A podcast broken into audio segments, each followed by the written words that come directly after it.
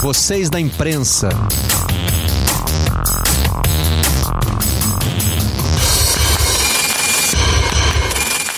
Olá, eu sou Marcelo Barreto e este é o Vocês da Imprensa, o podcast do Redação Sport TV. Trazemos aqui para a página de podcasts do GE. Globo os assuntos que bombam na nossa bancada. E esta foi uma semana de eleições nos Estados Unidos. Aliás, ainda está sendo, né? No momento da gravação, não sabemos quem é o presidente. O podcast vai ao ar, talvez já com os Estados Unidos, conhecendo quem é que vai comandar o país pelos próximos quatro anos. Quem está lá de pertinho, acompanhando tudo, é o Guilherme Roseguini, e é com ele que nós vamos conversar hoje no Vocês da Imprensa. Roseguini, prazer ter você conosco. Prazer todo meu, Barreto. É sempre muito legal conversar com vocês no Redação Sport TV. Falo para todo mundo aqui meu programa favorito. Que legal. É da casa, é muito bacana sempre poder conversar, trocar ideias com vocês. E agora uma estreia para mim aqui. Eu nunca participei do Vocês da Imprensa Adoro podcast, sou viciado nisso há muito tempo, uma forma muito legal da gente poder bater um papo. Hein? É podcaster também, né? Também, também. Eu não consegui, depois que mudei para os Estados Unidos aqui, seguir com o nosso cientista do esporte ali, que era um que eu tinha, uma área que me interessa muito, que é a ciência. O nosso querido Prota, é, narrador do Sport TV e também cientista nas horas vagas, está tocando esse material aí com brilhantismo único. Bom ter você aqui com a gente. Muito obrigado por ter achado um tempo nessa semana complicadíssima em termos de pauta, de horário, de tudo. Eu queria começar justamente por isso, Roseguini. Como é que está para você, como jornalista, acompanhar tão de perto assim um evento gigante como são as eleições americanas?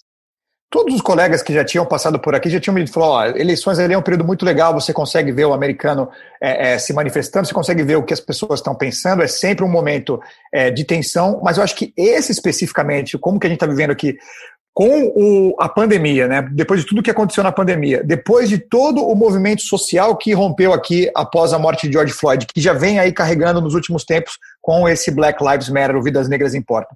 Tudo isso tem uma carga emocional a isso. Com um presidente que está lá, Donald Trump, é, colocando a democracia sob um teste de estresse, que é, pelos historiadores aqui, isso não ocorre desde a Guerra Civil no país. Então, assim, é um cenário de muita tensão a minha visão pessoal, eu não voto aqui, né? Eu não tenho título de eleitor, eu não participo da votação.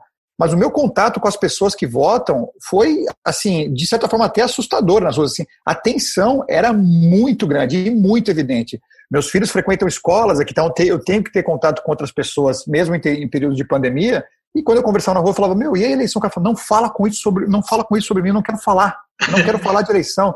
Não, mas por quê? Falei, não, isso dói muito, cara, tá muito pesado pra gente esse ano é muito pesado, você não sabe o que vai acontecer, tem muito em jogo, tem muita coisa em jogo. Então, assim, a primeira coisa que me chamou a atenção foi o tamanho do peso dessa eleição em particular para o povo americano. Vamos expandir mais um pouquinho. Como é que tem sido morar nos Estados Unidos nesse período que você destacou aí, que além de um processo eleitoral muito polarizado, tem a pandemia e tem os protestos é, com relação à questão racial? Bom, eu cheguei aqui em junho do ano passado, né? Junho do ano passado é um outro planeta se você comparar com hoje, né? Era uma outra civilização que a gente vivia e tal, tudo mais. Essa bolsa é, da qual eu participo na TV Globo e você também já participou como correspondente em Londres, ela não é, é ad infinitum ali, né? Ela tem um prazo. Então, assim, você tem um prazo para ficar aqui para realizar seu trabalho. Você vem, obviamente, com expectativas do que você pode fazer, das coisas que você vai cobrir e tudo mais. E, de repente, com a pandemia, tudo isso gira de ponta cabeça. Então, assim, tem a, a, as expectativas que eu tinha profissionais e que você readequa elas de acordo com, com o ambiente. Então, a pandemia me obrigou a repensar formatos, formas como a gente faz as reportagens, formas de abordar as pessoas. Eu não tinha mais essa abordagem pessoal e mesmo assim a gente foi conseguindo ali é, fazer. É aquela coisa, você, tá, você é jornalista, a ponte caiu, você não chegou do outro lado, tem uma matéria ali, a ponte caiu, tem alguma coisa acontecendo ali que é relevante. Agora, do do ponto de vista pessoal, é, exige, isso exigiu muito mais de mim, assim, porque eu sou pai de duas crianças é, é, muito pequenas e elas chegaram aqui tá, precisando aprender a língua, precisando de um convívio social e de repente tudo isso foi tomado delas. Eu acabei entrando nas funções aqui. Eu sou hoje é, jornalista da TV Globo, mas eu também sou professor do meu filho, babá do meu filho, é, é, faxineiro, conserto a minha casa. Então, assim, eu tive que tomar também outras funções aqui é, dividindo com a minha esposa, obviamente, e tomando conta, mas assim, a minha vida virou de ponta cabeça. Eu aprendi um monte de coisa, estou aprendendo ainda a lidar com, com muita coisa, mas estamos ainda no meio de um, de um, furacão, assim, né? Você não sabe é, é, quando que isso vai acabar, nem para onde que isso vai apontar. Quando eu morei em Londres, explodiram os, os chamados London Riots. Né? Então tinha uma cobertura é, de jornalismo internacional ali muito forte, mas eu estava focado no esporte. É lógico que você, como jornalista, quer participar participar de tudo, mas eu tinha meus limites. No seu caso aí, as coisas acabaram se encontrando, né? Você foi para Nova York para cobrir esporte e o esporte não ficou numa bolha, embora né, a NBA tenha criado a sua bolha, ela era só no sentido sanitário, porque já há muito tempo esporte e política vêm se misturando nos Estados Unidos. Exatamente, Barreto. Isso foi um ponto essencial. Assim, eu não precisei fazer essa travessia. Do outro lado, a gente tem aqui no escritório também um escritório bastante grande, bastante bem equipado de colegas que trabalham nessa área do que a gente convencionou chamar de jornalismo mais, né? Que é, na verdade, tudo que acontece ali fora do esporte é, é, e o esporte tem um elemento separado. Não precisou haver esse, esse rompimento de uma fronteira para poder dialogar com eles ali e tal, porque o esporte em todo momento esteve nesse diálogo aqui nos Estados Unidos. É, essa é uma geração, isso obviamente não aconteceu agora, nesse ano, né, nem no, nos últimos tempos. Isso vem da formação dessa atual geração de atletas é, que está aí a, a ficar tentando achar um ponto de partida muito específico para isso. Eu tentei procurar, mas eu vi que não é bem assim, não tem uma resposta muito certa, uma matemática onde precisa falar assim, começou aqui. Não, a, o, o, engajamento de atletas no esporte já é uma coisa é, bastante antiga, a gente tem grandes casos, mas talvez o que eu conversei com historiadores que desde o movimento pelos direitos civis americanos lá no final dos anos 60, ela não é, ela não acontece de forma tão é, robusta, como aconteceu agora, assim, com tanta gente, com tantas estrelas dedicadas a isso e com uma atenção que migrou das causas sociais, em termos de brutalidade policial, direitos civis, para a área eleitoral, que é o que a gente vê agora nas eleições. Quando uh, se for olhar para essa época com um pouquinho mais de distanciamento, né, pode não ter esse marco que você tentou procurar, mas as pessoas vão se lembrar do caso Kaepernick, né, que envolve o Colin Kaepernick, atleta da NFL, da Liga de, de Futebol Americano, é, que se recusou a ficar de pé durante a execução do hino. Você chegou antes ou depois desse caso, Rosiguini? Cheguei depois. Isso acontece é, em 2016 e é um processo, né? Primeiro ele senta é, é, durante a execução de um hino, ele não fica em pé, ninguém nota muito, ele percebe que precisa fazer alguma coisa a mais e ele ajoelha. E de fato, é, esse é um, o que eles chamariam aqui de tipping point, um ponto de mudança ali e tal porque naquele momento é, é, já havia manifestações isoladas quando aconteciam casos de brutalidade policial aqui e ali, já alguns jogadores da NBA já tinham feito ações correlatas assim e tal, mas a, ali vem uma punição muito forte do, do establishment, né? o sistema massacra Kaepernick depois daquela joelhada. Era um momento em que é, é Donald Trump já estava no poder, ele tinha acabado de, de ser eleito com uma, é, é, é carregando ali muito é, é, dessa, dessa nova política que ele dizia, dizia fazer, né? Ele era o outsider, o cara que ia fazer tudo, então ele tinha muito apelo, muito apoio. E Donald Trump participa desse massacre de uma forma muito ativa. Então, assim, a partir dali, a relação também dos atletas com a política acaba que essa questão só de, do, da questão dos direitos civis, da justiça social, começa a ganhar, assim, um contorno mais de política, porque Donald Trump não está preocupado com Colin Kaepernick, não. Ele massacra, ele usa palavras chulas para é, é, falar de Kaepernick ele pressiona os dirigentes da modalidade para tomarem uma atitude daquilo. E aí é o que a gente vê bem do movimento de engajamento de atletas negros lá dos anos 60. Você tem um cara se manifestando com muita é, é, efusão ali na, naquele momento, e o establishment inteiro mergulha e sufoca aquele cara. E quando ele sufoca aquela voz, você fala assim: bom, vai acabar. Ninguém mais vai conseguir falar, porque se, se esse cara foi martelado nesse ponto, e aí vem a reviravolta, porque não morre aí. Mas eu queria chegar justamente na participação do Donald Trump. Ele foi muito ativo no caso Kaepernick é, e pediu a, a, a, expulsão dele, pediu que ele fosse demitido do time dele, é, expandiu esse comentário para outros jogadores da NFL. Ele nunca teve é, freio para participar do debate. Né? Ele participou diretamente na conta dele do Twitter, brigava com os atletas, recebia respostas. Em alguma medida, você acha que o Donald Trump pode ter chamado os atletas político, que eles não fossem participar se ele não tivesse sido tão veemente nas críticas, mas talvez ele tenha sido um, um elemento decisivo. Com certeza, e é o que a, a crítica americana é, é, consegue fazer de leitura hoje. Assim. Tem um texto maravilhoso do Jerry Brewer no, no Washington Post que ele diz exatamente isso. O movimento não migrava para um combate político, não migrava pelo menos para essa área de atuação política. Então, ele estava focado nessa questão dos movimentos sociais ali, direitos civis, justiça social, discriminação, racismo estrutural. O Donald Trump começa a provocar essa briga. É exatamente isso. Então, assim, um atleta se recusa a ir para a Casa Branca, ele fala: esse atleta não presta, não vale nada, e começa a atacar o atleta, usando as mídias sociais, as armas que ele conhece. ele se alimenta desses conflitos, ele gosta desses conflitos, ele sempre quis esses conflitos. Com Kaepernick é a mesma coisa. E começa a ver essa troca, os atletas começam a perceber isso. Isso vai migrando para um momento em que, a, quando a NBA está retornando, isso eu já falo de, de, um cenário mais, mais recente aqui agora, que os atletas percebem o seguinte: eu estou aqui brigando com ele, fazendo o que ele quer. Né? Eu estou fazendo aqui uma, uma briga numa sala escura, os dois gritando, que é uma forma que ele gosta de fazer política e que ele alimenta a base eleitoral dele. Qual que é a outra saída para isso? E é nesse momento que a NBA começa a se dignar e fala assim: vamos fazer uma campanha para o voto, vamos tentar é, é, derrubá-lo na esfera eleitoral. E a partir daí se arregimenta um processo maior de condução dos atletas, que até ali não estavam focados nisso, mas num processo mais de eleição mesmo. Vamos focar em eleição, vamos focar em trazer e convocar pessoas para votar. Agora, você citou aí é, o massacre que o establishment fazia em cima dos atletas, né? E vamos lembrar, por exemplo, os Jogos Olímpicos de 1968, que tem aquela imagem marcante dos Panteras Negras, né? O punho cerrado do Tom Smith e do John Carlos no dos 200 metros rasos. É, o presidente do Comitê Olímpico Americano, o Avery Brundage, na época, que era americano, quis expulsar os dois dos Jogos. Né? E tem depoimentos desses atletas de que as carreiras enfrentaram muitas limitações, as carreiras deles enfrentaram muitas limitações depois disso. E você pega até um gigante do esporte, que é o Muhammad Ali, que ele só conseguiu eh, se manter naquele patamar que ele tinha porque ele realmente é um dos maiores atletas de todos os tempos, né? Mas ele se recusou a servir ao exército, ele não pôde mais lutar nos Estados Unidos, enfim, ele teve que dar uma volta muito grande. E a gente pega casos, eh, eu vou chegar no, no, no LeBron James, que talvez seja hoje o paralelo mais apropriado em termos de estatura de carreira que a gente possa fazer com o Ali. Mas antes eu queria passar pelo próprio Kaepernick, que ele é massacrado pela liga, mas sustentado pelo seu patrocinador. A Nike abraça o Kaepernick. É, e isso é uma mudança de padrão, né? É, eu cito sempre no Redação, conto muito essa história da frase do Michael Jordan: republicanos também compram tênis, por isso ele não se envolveria em causas políticas naquela época, porque ele queria vender os tênis Air Jordan para democratas e republicanos, e hoje parece que o, o, próprio mercado já deu uma virada, né? O mercado não foi junto desse massacre do establishment.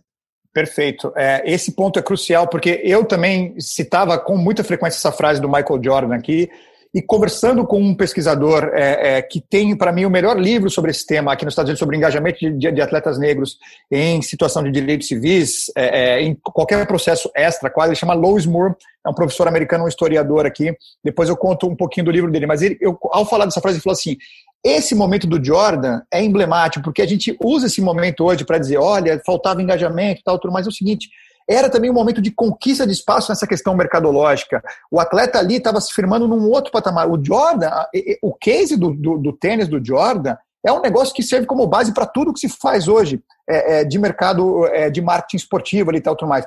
É, o atleta se apossando da marca, né? A marca quando a gente vê o Kaepernick nessa situação, é o seguinte, é um pouco de um fruto do que o Jordan conseguiu lá atrás, que ele sobrevive sem o esporte.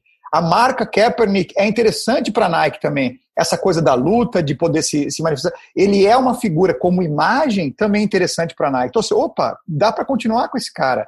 É, isso aqui é relevante, tem muita gente que quer isso aqui, tem muita gente que está de olho nisso aqui. Não interessa o Trump, a Liga e tal, mas tem ali um valor naquele cara, naquela sensação, naquela atitude.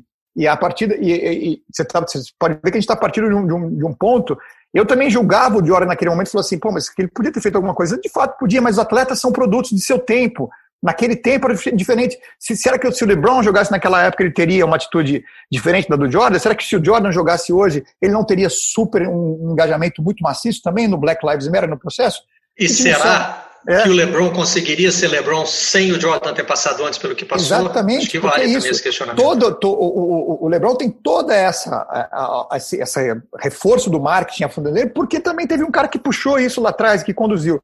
Eu me senti nessa conversa com o Louis Moore falando assim: tinha um preconceito é, branco privilegiado meu ali também de olhar e falar assim, pô, esse cara podia ter feito alguma coisa, né? Tal, tal, mas e ele fez, ele fez, ele conseguiu criar uma base para os atletas ali naquele momento ao valorizar essa questão de como o atleta tinha que podia ter um poder maior nessa questão do marketing e tal, que todo mundo usa hoje, que foi importante para o Kaepernick hoje, que é importante para todos esses atletas que têm voz.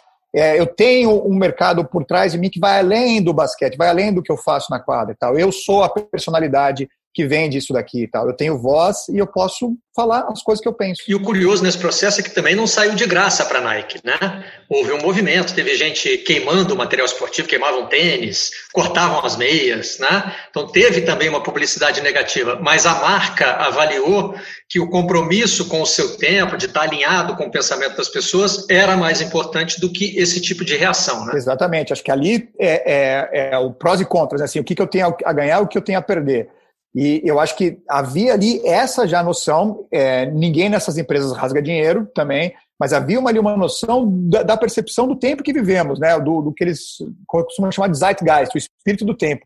Ó, a, a maré está vindo nesse sentido, então o que nós vamos fazer? Nós vamos abraçar é, é, os dirigentes, a, a, essa postura mais tacanha aqui e tal, ou nós vamos nos abrir para o que está vindo? Me parece que foi uma atitude que rendeu muito para a Nike depois, né? É, é, tanto em termos de, de imagem da empresa, como em termos de, de, dessa aproximação com o atleta, do vínculo que você cria com o atleta. Existem outros exemplos horríveis da Nike em relação a atletas. Estamos falando especificamente desse, assim. Esse, esse exemplo é maciçamente importante é, é, para o atleta é, Colin Kaepernick e para a marca também se desenvolver. Falar assim, ó, é importante esse cara manter uma posição e nós vamos respaldá-lo. Bom, aí chegamos ao caso LeBron um cara que, no momento do envolvimento com causas sociais e com causas políticas, parece nunca ter hesitado, né? parece nunca ter tido esse medo de perder um patrocinador, de perder apoio, de ter a imagem pública arranhada. Ele é, foi com tudo para essa discussão. Eu me lembro que um uma das primeiras trocas de tweets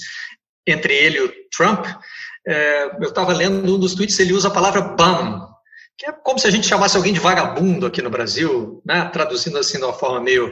É, e aquilo me chamou a atenção, né? O cara é, se refere ao presidente da República como Yuban, ou seu vagabundo. É, era discussão pesada mesmo. E eu fiquei imaginando um atleta brasileiro tendo é, esse tipo de embate. Isso a gente ainda não consegue imaginar por aqui, mas o LeBron já cresceu num ambiente que o permitia fazer isso, né, Rosigny? Embora isso não tire também dele é, os méritos pela coragem que teve de se expor como pessoa pública. É lógico que vem muito dele também, mas ele já encontra outro ambiente, né? Acho que é, é, essa questão do ambiente é fundamental, além, obviamente, dessa postura pessoal de, de, de querer ir além das quadras. Né? E ele foi além das quadras em várias áreas. É, a atuação social, política é uma delas. Mas a gente pode lembrar, esse cara vem é, é, do, do basquete colegial, do basquete de escola, direto para a NBA, com uma expectativa enorme, com uma responsabilidade enorme, mas também já trazendo muito dinheiro, muita coisa por trás ali tal. Como ele responde muito rápido, talvez entre já nessa coisa que a gente está discutindo do Dorme, assim, esse cara já é uma entidade à parte, ele é uma entidade à parte do basquete. É, ele consegue ter esse peso todo e ele começa e a gente começa, é, desde o começo, ele não foge dos temas mais duros. Quando um, um, um negro aqui em Nova York é, é, foi assassinado com a mesma violência de George Floyd, com o Eric Garner com uma pressão no, pescoço, e a última frase dele foi I can't breathe, eu não posso respirar como George Floyd, LeBron puxa um movimento de atletas que vão para a quadra com as camisas. A gente está falando de 4, 5 anos atrás é, ele continua nesse tipo de entrever com o presidente Trump, é, é, e isso repercute por aqui, é, nas, nos grandes programas e tal. Eu lembro de um programa da Fox News, o canal mais conservador aqui, em que a apresentadora, Laura, Laura Ingraham, é, ela diz, ela, ela pega um, um, desses momentos de crítica de LeBron James com o presidente Trump e fala o seguinte, em rede nacional, fala assim, não dá para ficar respeitando a opinião de jogador de basquete sobre temas políticos. LeBron, shut up and dribble, que é cala a boca e joga. É, desse nível. É, então, assim, era fácil recuar, era fácil tirar o pé, falar: opa, estou comprando uma briga que não vai me trazer nada, estou milionário, todo mundo gosta de mim aqui, tá, vou ficar nessa, nessa plataforma mais neutra. Ele nunca se manteve nesse lugar, ele nunca se manteve, ele sempre puxou por esse lado que era mais difícil. É, falou: não, eu vou me manifestar, eu vou fazer, eu vou cruzar essa fronteira e eu vou tentar batalhar pelas causas que acredito. Hoje, eu acho que é seguro dizer assim, que ele é a maior liderança extra-quadra de qualquer esporte nos Estados Unidos. E ele trouxe muita gente com ele. Louis Moore, esse pesquisador, me falava o seguinte, falou assim, ó, lá atrás, quando você podia massacrar um cara, você massacrava logo, porque ele servia de exemplo. Quando esses caras começam a vir em bloco, Lee Brown, Stephen Curry, várias lideranças da NFL, em vários esportes, não dá mais para parar, não dá mais para bater em um ou dois. E aí quem está lá embaixo, o cara que não é conhecido, ele vai também. E foi muita gente. Na, no, com o Black Lives Matter vai muita gente, mas muita mesmo. E esse número, é seguro dizer, hoje em dia, de atletas, é maior do que na época dos direitos civis nos Estados Unidos. A gente nunca teve tanta gente se engajando em causas como a gente tem hoje. Eu acho que nesse sentido aí vale destacar também a atitude da Megan Rapinoe, né? Não só o discurso que ela faz ao ser eleita a melhor jogadora de futebol do mundo pela FIFA, né? Naquele ambiente é, político da FIFA, ela faz um discurso feminista, leva para lá a cobrança pelo pagamento igualitário entre homens e mulheres no futebol, né? Mas ela também escreve uma carta aberta ao presidente Trump que num desses momentos de ataques dele é, atinge a, a, companheira dela, Sue Bird, que é jogadora de basquete. Então, quer dizer, você poderia achar assim, poxa, mas a Rapinoe talvez tenha mais a perder, embora o futebol feminino seja um esporte super vitorioso nos Estados Unidos, mas não movimenta tanto dinheiro, está lutando por direitos iguais em termos de pagamentos de salários, né? Ela está se arriscando mais, mas também foi para o embate da mesma maneira foi para o embate. É, as mulheres têm um peso fundamental aqui. Isso é uma coisa que eu aprendi é, vendo os esportes é, aqui nos Estados Unidos. É, são ligas que recebem menos apoio publicitário, que recebem menos apoio do espectador, mas as atletas são mais ativas extra-quadra do que os homens. E isso é uma coisa absolutamente clara, assim, e que os grandes jornais aqui, como a gente está no Vocês na Imprensa, retratam muito fielmente. Falam assim, ó, a, a, o que fez Megan Rapinoe nesses episódios foi muito impactante. Ela tinha, sim, muito mais a perder. Elas, eles, elas não giram a mesma quantidade de grana que os homens giram para te dar esse suporte. Falar assim, eu posso aqui tomar um baque como tomou o Colin Kaepernick, que ainda estou tranquila de vida. Não, tem muita coisa em risco, ele tem muita coisa em jogo. É, além do caso dela, ela se envolve nisso de uma forma muito, muito é, é, de coração mesmo ali, ela entra na questão eleitoral, ela faz uma live com o, o, candidato Joe Biden, na época candidato Joe Biden, democrata aqui, ela fala assim, ó oh, Joe Biden, na época ele não tinha uma vice ainda, se você estiver procurando uma vice para forçar o debate ali e tal, mas eu tô aqui, tá, pode me chamar. É, ela fala, ela fala isso pro Joe Biden, falou, tô aqui, eu tô aqui pronta para o debate, se mostrando ali, se entregando de corpo e alma para a causa e tentando se manifestar. A WNBA, esse ano, é porque, o, o obviamente, que o, a, a pandemia sufocou muita coisa. Mas o engajamento das mulheres da WNBA esse ano é uma, sabe, uma coisa sem precedentes, sem precedentes. E com resultados práticos. Assim, tem um time da, da, da Georgia, o Atlanta Dreams, que as, a, as meninas participaram ativamente do movimento Black Lives Matter. A dona do time é uma senadora republicana, Kelly Loeffler, e ela diz: Ó, oh, eu não acredito nesse movimento, acho que isso é para dividir o país. Ela menospreza a causa, menospreza o movimento as meninas vão para um jogo com uma camiseta dizendo vote Rafael Warlock. Rafael Warlock é o candidato rival, democrata, negro, ao Senado. Nesse momento que a gente conversa, é, tem 87% da, das urnas da Geórgia apurado. O Rafael está 300 mil votos à frente da candidata do time que elas defendem. É, é, elas fizeram isso. Elas e elas tinham tudo a perder, né, Rosegui? Tudo elas a perder. Estão protestando contra a dona do time de uma liga que não é tão poderosa quanto a NBA, longe disso. Né? Isso tem dinheiro em jogo, famílias em jogo, o futuro da sua família, dos seus filhos, dos seus pais, enfim. É, e elas têm coragem de fazer isso. E está dando resultado. Do ponto de vista delas, estão colocando alguém lá para representá-las no poder que tem mais a ver com o que elas defendem. É, é, brilhante isso. A participação feminina nesse ano não entrou como deveria nas, nas coberturas, faço meia-culpa meu, que também poderia ter trazido mais, mas ela é extremamente importante porque aconteceu nos Estados Unidos. Agora, Rosiguini, vou aproveitar que você citou a WNBA e falar da participação das ligas nesse movimento político. Né? Na realidade que a gente vive aqui no Brasil, isso é algo inimaginável, até porque aqui a gente tem federações que de alguma forma são sempre ligadas aos governos, né? podem não ser diretamente, mas é, estão sempre de alguma forma sustentadas pelos governos, então é muito difícil você imaginar é, uma, uma, federação ou confederação de qualquer esporte no Brasil tomando uma atitude claramente política.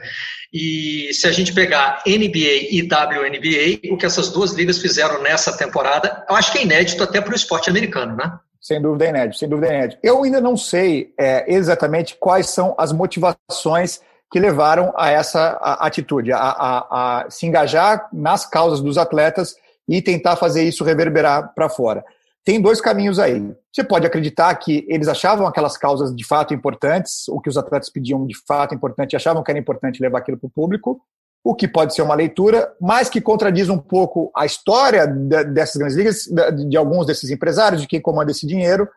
E o segundo momento é, ou você atendia os atletas naquele momento e conseguia retomar o seu negócio, ou você tomaria um prejuízo muito pior do que ele foi. Então, é, essas duas negociações estão na mesa. E pode ser um pouco de cada uma também, não é necessariamente só vilão. A gente sabe que as coisas não têm só esses dois lados, não é só claro, só escuro, só azul, só vermelho. Tem, tem, tudo tem, tem, tem uma, uma, uma, uma tendência é, ali no meio que você pode pegar é, outras, outras cores. O que eu acho é, é a NBA e a WNBA perceberam que não dava para seguir adiante sem dar voz para os atletas. Então, depois de tudo que tinha acontecido no movimento do Black Lives Matter, com a participação muito intensa do, do, dos atletas nas ruas, nos protestos e tudo mais, não dava para chegar de repente começar um campeonato e ignorar que aquilo tinha acontecido, ignorar que aquilo que estava nas ruas. A negociação via sindicato, e isso é uma coisa importante também quando a gente fala do Brasil. Ah, mas isso não aconteceria no Brasil. Acontece aqui também porque o sindicato dos atletas é extremamente poderoso, é extremamente forte. Eles são sócios da liga, né? Eles dividem uh, o revenue, essa taxa que, que, que você consegue ali, é, é, dos ganhos, 50% a 50% com a NBA. Então, assim, é, eu também sou dono do negócio, eu também participo do negócio. Então, eu posso opinar nesse negócio e posso oferecer um caminho para a liga. E a partir daí vem essa, essa conversa começa. É, os jogadores no primeiro momento conseguem quase tudo que pedem. É, é, eu quero ter o Black Lives Matter na quadra, eles conseguem. É, eles conseguem colocar os nomes nas costas do, do, uniforme, conseguem que a liga se engaje em outras ações e tal, tudo mais. Mas num primeiro momento, Barreto, não sei se você teve essa leitura também, é, o protesto aqui parecia um protesto combinado, né? Era aquela coisa falou assim, não, tá tudo, tá tudo é, é, ensaiadinho, era um protesto ensaiado. Pode ajoelhar no hino, pode fazer não sei o que lá. Os jogadores retomam mesmo o ponto do protagonismo quando eles interrompem a liga é, com o, o, caso do Jacob Blake baleado em Kenosha. Ali, eles mostram para os dirigentes, não, somos nós. É, somos nós aqui no... Ali, eu acho que é o grande ponto divisor. É porque no momento, naquele primeiro momento ali, podia ser os donos falando assim, deixa eles fazerem, nós vamos recuperar uma baita de uma grana que a gente ia perder. Naquele momento, não. Naquele momento, o atleta fala assim, sou eu, e agora é do jeito que a gente quer.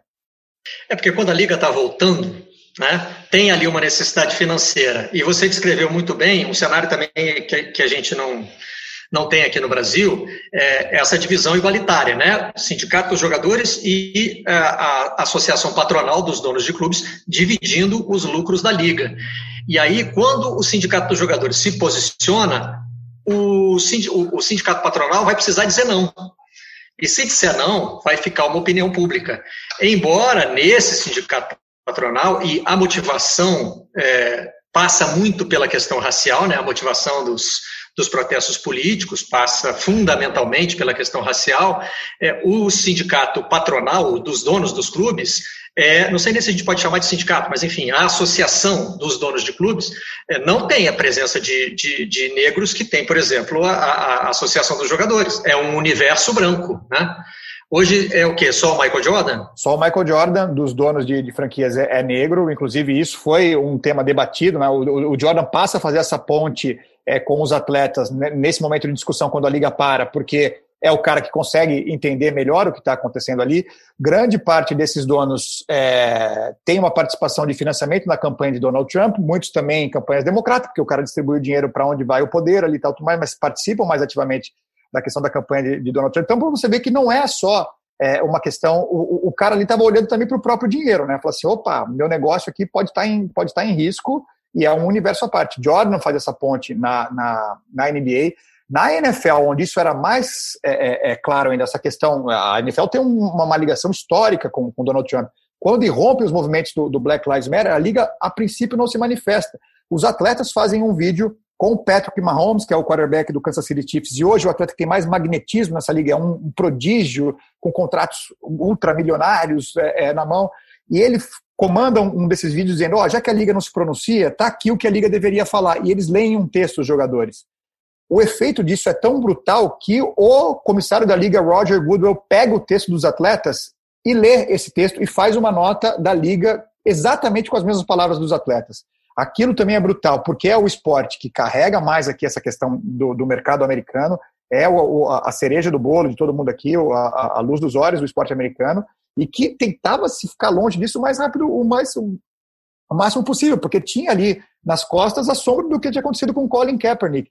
Essa é uma virada brutal também, quando a NFL lê o manifesto dos atletas e fala: essa aqui é a nossa opinião agora. E em todos os jogos da NFL dali em diante você tem uma mensagem, ou por voto, ou de engajamento na causa é, é, social. Ou seja, tem um salto gigantesco ali também, em que os donos não tem muito o que fazer. É, é isso, assim, quando o, a sua grande estrela, o cara que vai segurar a tua liga por muito tempo, está lá dizendo ou é isso ou não é nada, você tem que se manifestar. É isso. Como você falou, você vai falar não? Você vai encarar a opinião pública naquele momento, vai falar não? É, e hoje, né, é, a sociedade já mudou de alguma maneira, então quando você se posiciona, qualquer pessoa, qualquer entidade se posiciona contra um movimento que está questionando o racismo, é, a sua imagem fica arranhada. Né? E ainda bem que isso está acontecendo. Né? Então, talvez ligas, empresas hesitem mais nesse sentido.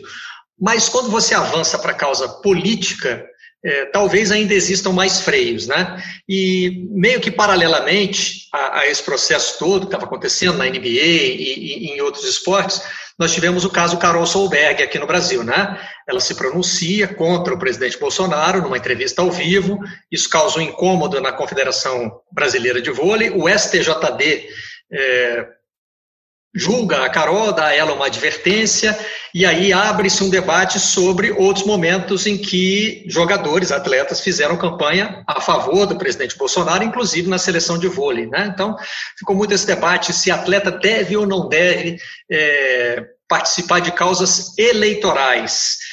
No caso da NBA, a campanha foi pelo voto, né?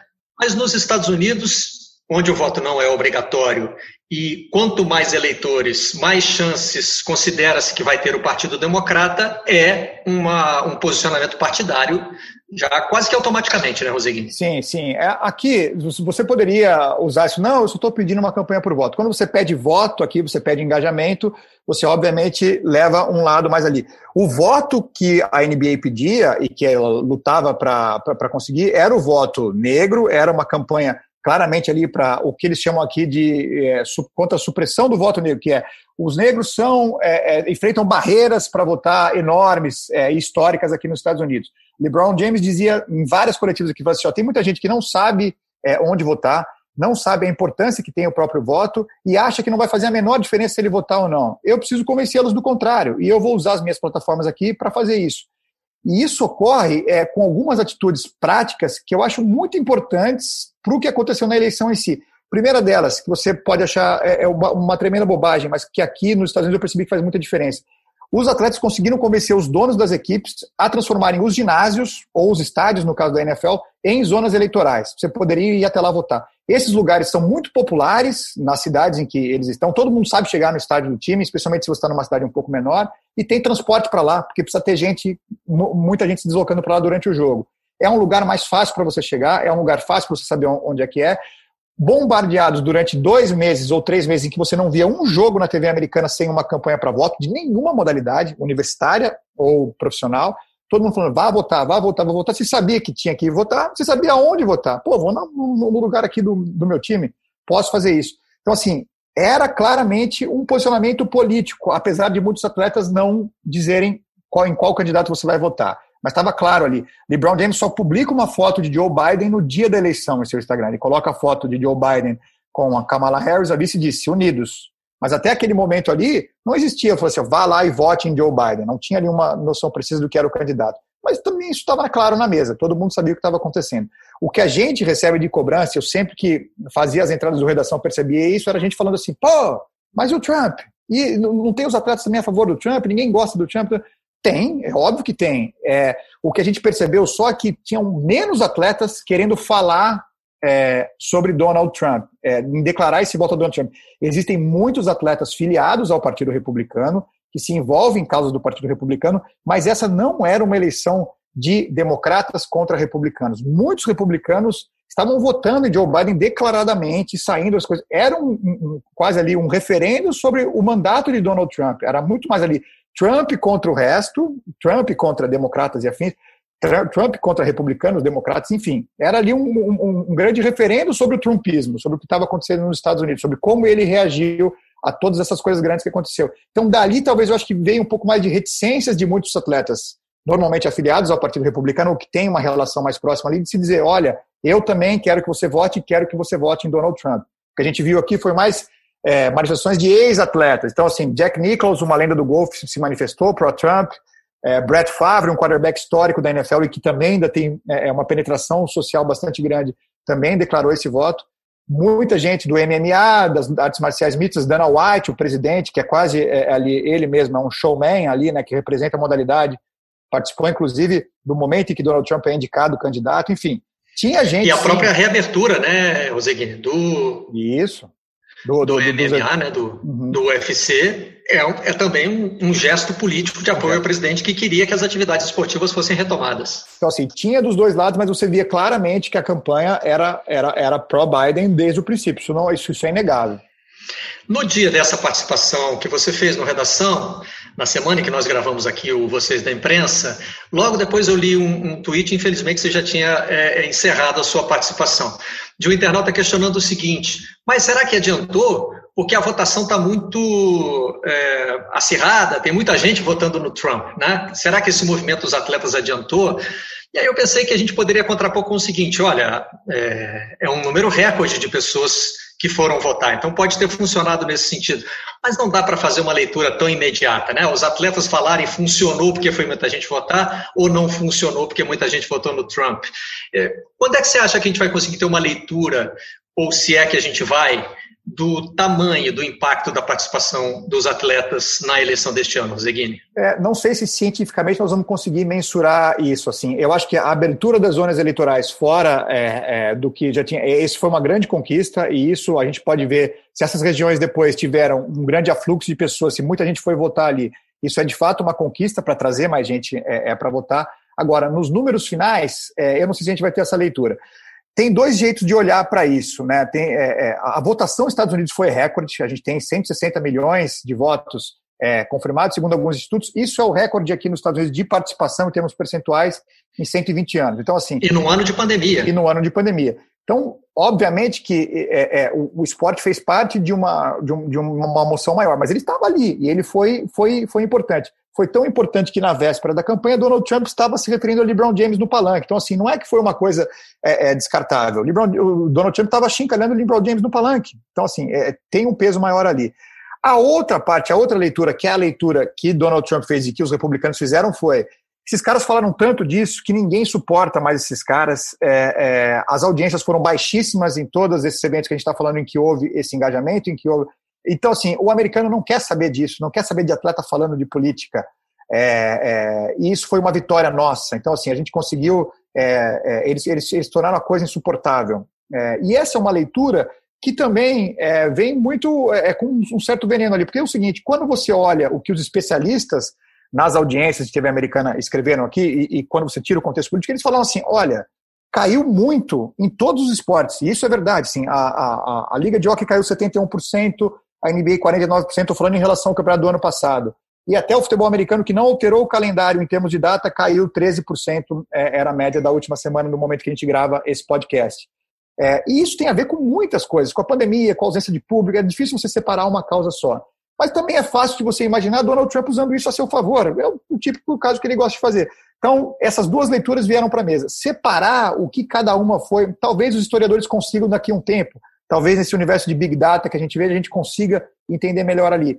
Mas o que eu acho que vai ficar, e aí, no ponto específico do que você fala, como que nós vamos conseguir ler isso? Eu acho que nós vamos conseguir ler isso se essa geração de atletas continuar fazendo isso e for para frente com isso, e também participar da próxima eleição, defendendo um republicano ou um democrata, que isso seja um debate de agora em diante comum, franco e aberto, é, e isso pode sonar uma coisa muito legal. Pois é, para a gente encerrar, eu queria abordar o impacto no esporte, porque no momento em que o podcast está sendo gravado, nós não sabemos nem se a campanha dos atletas serviu para eleger Joe Biden, que seria o objetivo mais imediato, se serviu para mudar a relação dos americanos com as eleições, enfim, né? Mas a gente sabe que o esporte americano mudou e parece ter mudado de uma forma definitiva, Roseguini. Não dá para imaginar hoje um retrocesso grande num processo que começou de maneira tão avassaladora. Não consigo imaginar também, Barreto. Não consigo imaginar, não consigo imaginar isso não continuar a ser uma agenda dos atletas, não consigo imaginar as próximas temporadas das ligas profissionais começando com tudo isso que foi feito nesse ano sendo ignorado. Sim, é um cenário para mim simplesmente impensável. Por mais que essa questão da audiência pese e venha a pesar aqui é, é, é, no futuro. Acho que essa fronteira foi cruzada e é aquela coisa, depois que você passou desse limite, não tem mais retorno. É, é, os atletas conquistaram esse espaço, eu acho que essas, eles serão vozes ouvidas no debate fora das quadras, e isso é muito importante porque eu acho que isso pode contagiar outros países também. É, na, na medida que ídolos planetários, como são esses caras aqui, começam a mostrar que esse é um caminho que pode ser seguido, muito, muito provavelmente a gente pode ver uma mudança, inclusive nas Olimpíadas de 2021, porque muitos desses caras vão estar lá e é um ambiente que sempre correu disso também, né? Não, não, não, não, não aqui não, não se fala de. Acho que esse movimento vai contaminar a Olimpíada, pode abrir essa brecha e depois se espalhar por outros territórios nacionais. Talvez daí a gente tenha aí isso seria um, algo riquíssimo, né? Independente do, do espectro que você esteja olhando, se você gosta ou não das causas que eles defendem. Isso seria riquíssimo para o debate e muito importante para o atleta sair só do cara que está ali na disputa esportiva mesmo, se tornando assim parte da sociedade que ele vive. Guilherme Roseguini, prazer muito grande conversar com você, aprendi muito com esse papo e só para não terminar assim, né, de repente já tinha o resultado a gente não sabia, dê uma olhadinha aqui no site do New York Times, que tem sido mais conservador na contagem e está empacado no mesmo número é, de quarta-feira, que é 253 delegados para o Joe Biden, 214 para o Donald Trump. Vamos ver se até o momento em que esse podcast vai ao ar, a eleição já está decidida, pelo menos na urna, porque pode continuar depois nos tribunais e você vai ter muito material para acompanhar aí como jornalista. E nós contamos com você nas suas participações no Redação Sport TV. Muito obrigado por essa participação de vocês na imprensa. Eu que agradeço, Barreto. É sempre um prazer estar com vocês. Aprendi muito também na conversa e aprendo sempre quando estou com vocês no programa. É um prazerzaço. Até a próxima. A gente se encontra na próxima edição do Vocês da Imprensa. Até lá. Vocês da Imprensa.